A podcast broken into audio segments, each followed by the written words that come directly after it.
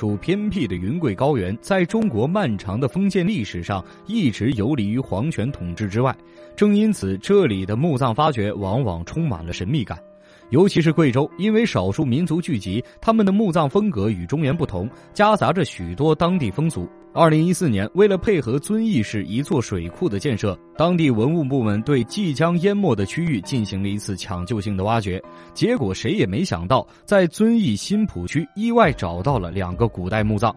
这一发现震动了当地的考古界，因为早在一九八二年，新浦区就曾经发现过两座规模相同的墓葬，一座是杨坚夫妇的合葬墓，另一座是杨烈夫妇的合葬墓。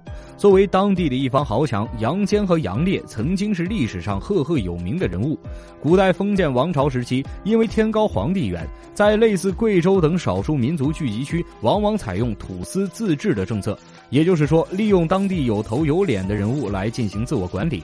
而这些人物不仅手握重兵，而且得到了朝廷的表彰，其待遇相当于一方诸侯，也可以看作是当地的土皇帝。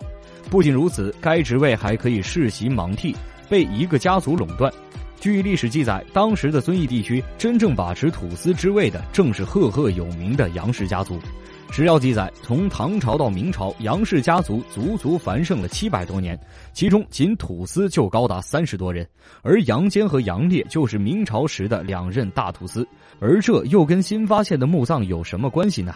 据考古人员分析，新发现的墓葬与杨坚、杨烈夫妇墓非常的近，他们生前一定存在着某种特殊的关系。如果真的是这样，那墓主人的陪葬品一定非常丰厚。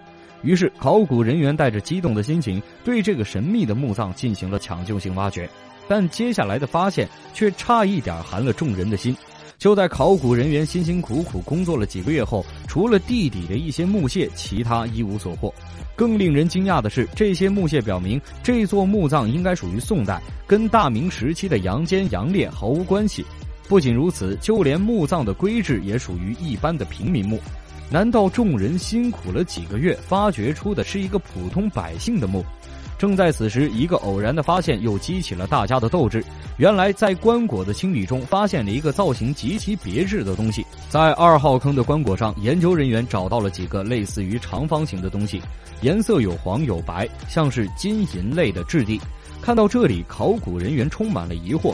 他们小心翼翼地将这些长条形的东西掏出来，结果发现，不管是银白色的还是金黄色的，两端都长有类似挂钩的角。据古墓专家判断，这是下葬时用的抓钉，起到巩固的作用。看着这些金灿灿、银晃晃的钉子，考古工作组陷入了巨大的兴奋中。要知道，连普通的抓钉都要用金银打造，那么墓主人的身份一定非同凡响。随着挖掘的继续，接下来又从坑道中找到了更为珍贵的东西，一个个金杯、金盘、银瓶，闪耀着夺目的色彩，映入众人的眼帘。这些器物虽然深埋地下千年，但依然流光溢彩。除此之外，还有各种银制的勺子、筷子、灯盏、梅瓶等，数不胜数，无一例外，全部是金银铸造。捧着这些价值连城的宝贝，考古人员简直不敢相信。要知道，这还只是棺椁外围的东西。按照古人的墓葬制度，最值钱的宝物往往会放在棺椁里，与墓主人长眠于地下。据事后的统计，仅在一号坑的外围发现的金银器就多达三十三套，金杯、银盏、银筷子琳琅满目，层层叠叠堆满了坑道。别说是在贵州，就是全国都属于稀有。那么，如此奢华的陪葬品究竟出自何人之手呢？为了确定墓主人的身份，考古人员兵分两路，一路翻阅史料，一路继续挖掘。这是发掘出的一个金杯。杯的两边铸有金耳，古人称之为潘翅或者龙。这种独特的造型来自南宋。除了金耳，杯子上还刻有云雷纹，从外形看像是一朵朵云彩，有圆的，有方的。这是一种高超的浮雕工艺。而据文献记载，这些都是南宋独有的技艺。最终，考古人员断定这座堆满金银器的大墓来源于南宋时期，由此也解释了为何墓主人的陪葬品全都是金银器。因为当时的南宋金银器制作技术达到了顶峰，达官贵人们往往会将生前喜爱的金银饰品死后带到地下永世享用。除了一般的王侯贵胄，普通的老百姓对金银器物也是爱不释手。据当时的资料考究，民间存在着大量的金银铺子，只要你有钱，也可以购置金银器。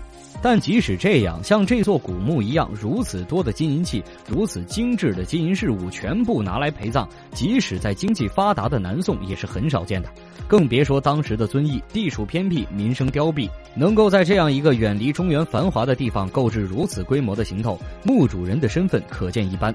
因为与杨坚墓靠得非常近，专家们首先将目光放在了杨氏家族里。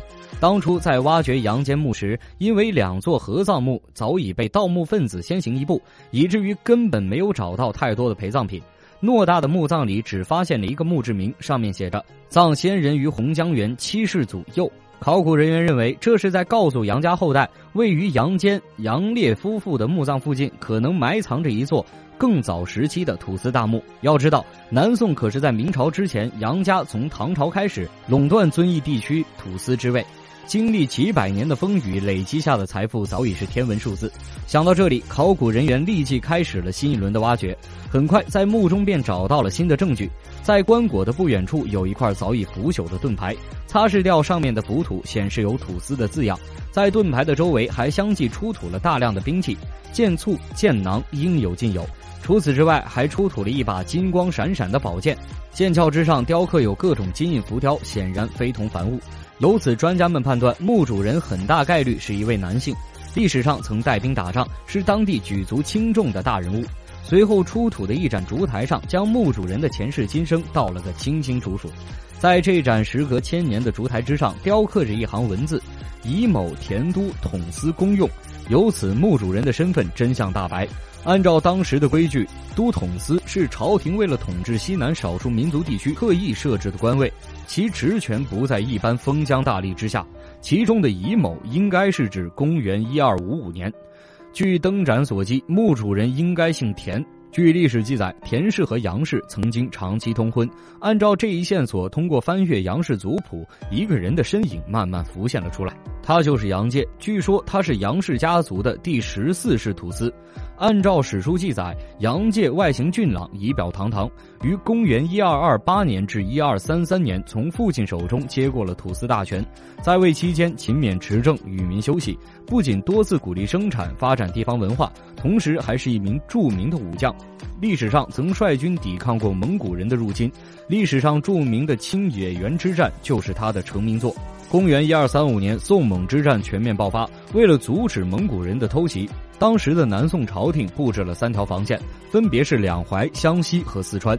但出人意料的是，蒙古人最终选择了突破偏远的四川防线，此举打得南宋措手不及。因为按照最初的设想，蒙古人应该优先进攻两淮地区，失去朝廷支持的四川被蒙古铁骑打得落花流水，城池相继沦丧。当时的四川最高统帅赵延纳带着残部一路丢盔卸甲，逃到了甘肃一个名叫青野原的地方。时值朝廷危难之时，面对不可一世的蒙古铁骑，时任西南土司的杨介不顾个人安危，亲率五千播州兵就杀到了战场上。杨介此举轰动了朝廷，但在当时的某些高官看来，无疑是以卵击石。别说是小小的五千土兵，就是装备整齐、武装到牙齿的南宋大军，面对势不可挡的蒙古铁骑，也是兵败如山倒。要知道，当时的蒙古人凭借手中的钢刀，可是驰骋整个欧亚大陆，拔城池如探囊取物。这些草原上的健儿不仅力大无穷，而且极善弓射，可谓是人人百步穿杨。一个不知名的地方武装，仅仅五千号人，凭什么敢跟雄霸天下的蒙古大军一较高低呢？但出人意料的是，杨介手下的五千播州兵竟然胜利了，不仅打退了蒙古人，还成功的为朝廷解了困。他。